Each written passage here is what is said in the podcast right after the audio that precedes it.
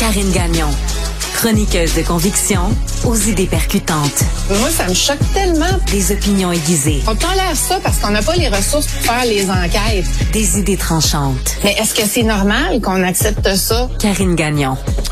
Bon là, l'heure est grave. Euh, Karine, euh, tu es chroniqueuse politique au Journal de Montréal, Journal de Québec, aussi directrice adjointe de l'information au Journal de Québec. Et là, euh, il faut haut et fort dénoncer les gens sur les médias sociaux qui s'en prennent à des journalistes et qui les traitent de tous les noms là, de truies, puis de salopes, puis de ci, puis de ça.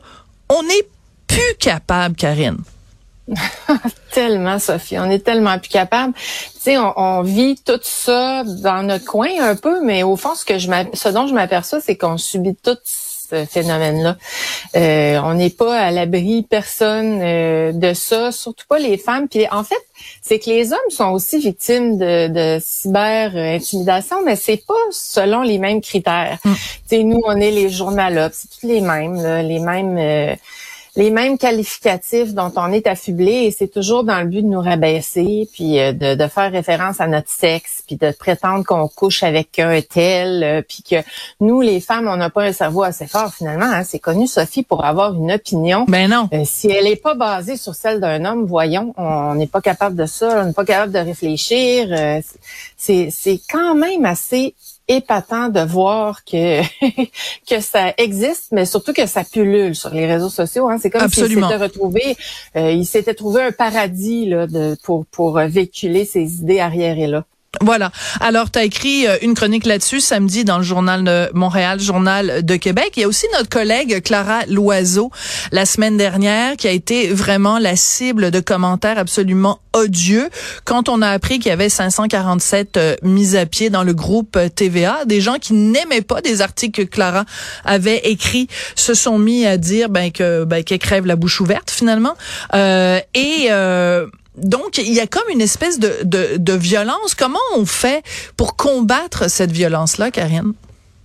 Mais c'est difficile à combattre en fait parce que c'est pas vraiment encadré et puis tu sais j'ai et j'ai vu que Clara avait fait la même chose sur sa sur sa page Twitter mais j'ai essayé moi de dénoncer soit à Facebook ou à Twitter certaines publications puis en fait, il n'y en a pas de modération. C'est ce dont on s'aperçoit parce que les réponses qui nous reviennent, c'est ah, ça, ben oui, ça, ça correspond à nos critères. Puis tu sais, il n'y a aucune modération finalement. Donc c'est très difficile. Je sais qu'il y avait circulé euh, une pétition qui avait vraiment beaucoup de signataires parce que tout le monde était curieux de ça, là, euh, qui avait été initiée par Léa Clermont-Dion. Je ne sais pas où en est l'initiative. À ma connaissance, il n'y a pas eu vraiment de résonance au niveau du gouvernement.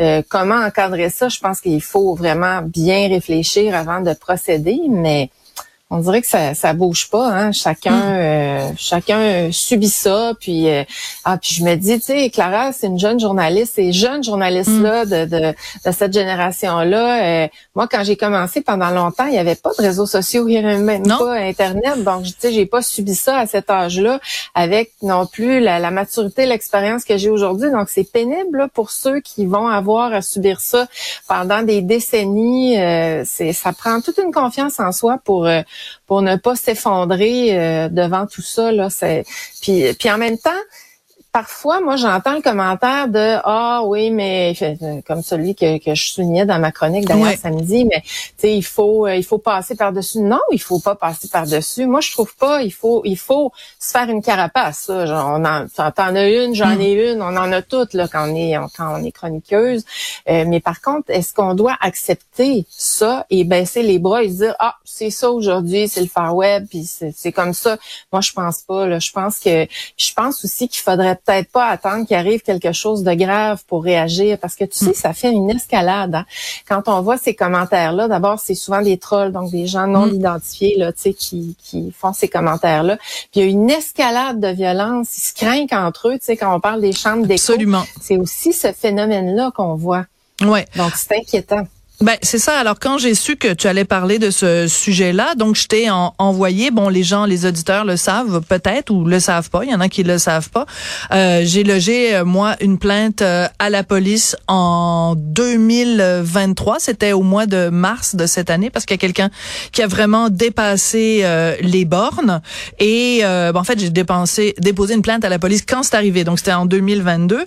Quelqu'un qui menaçait en fait, qui disait que ce serait une bonne idée que euh, quelqu'un me gifle tellement fort que je sois dans le coma pendant plusieurs années. Donc c'était clairement une menace, une menace physique.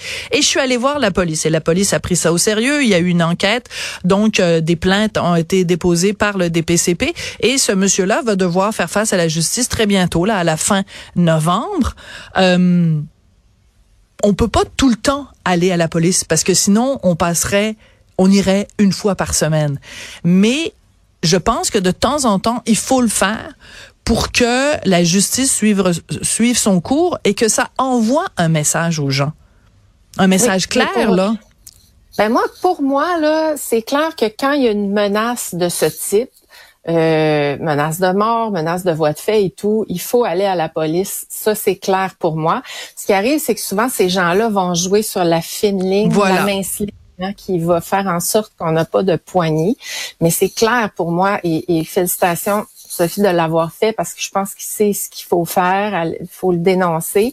Et euh, moi aussi, j'ai dû euh, prendre contact avec la police en fin de semaine et je peux pas parler de l'incident, mais euh, ils ont réagi aussi parce que ben, félicitations à toi. La sécurité, ben écoute, moi je pense qu'il faut le faire, mais est-ce que c'est normal qu'on soit en train de faire ça et de, de prendre du temps euh, les, les, fins de semaine, puis dans nos vies, puis euh, euh, en marge de notre travail, étant donné cette violence-là, je crois pas, et ça devrait pas, c'est pas accepté dans notre société, alors ça devrait pas l'être et ça devrait être encadré sur les réseaux sociaux. Là. Pour moi, c'est certain. Mm. Mais c'est comme si on, on notre société s'est pas encore adaptée à cette réalité-là. On n'a pas encore euh, mis des balises. Et puis, euh, je sais pas ce qu'on attend là, mais sans doute que on attend que qu'il se produise quelque chose de plus grave. Je sais pas trop, mais il va falloir que ça se fasse à un moment donné. Mais moi, j'aimerais aussi en profiter parce qu'il nous reste quelques instants pour lancer un appel aux euh, militantes féministes du Québec.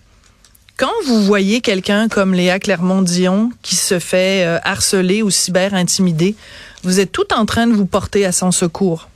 Quand c'est des Karine Gagnon, puis des Sophie Durocher, puis qu'à l'époque, feu Denise Bombardier, on vous entend pas, mesdames. On aimerait un petit peu plus de solidarité. Hein? Elles ont juste ce mot-là à la, bouche, la solidarité féminine. So, so, so, solidarité. Quand c'est des gens qui écrivent pour le Journal de Montréal, le Journal de Québec, elles sont où ces filles-là? Elles sont nulle part. Merci beaucoup, Karine Gagnon. Merci, Sophie. C'est comme ça que se termine l'émission. Merci à Tristan Brunet Dupont, Dupont pardon, à la réalisation, la mise en onde, Audrey Robitaille et Marianne Bessette à la recherche. Merci beaucoup. À très bientôt.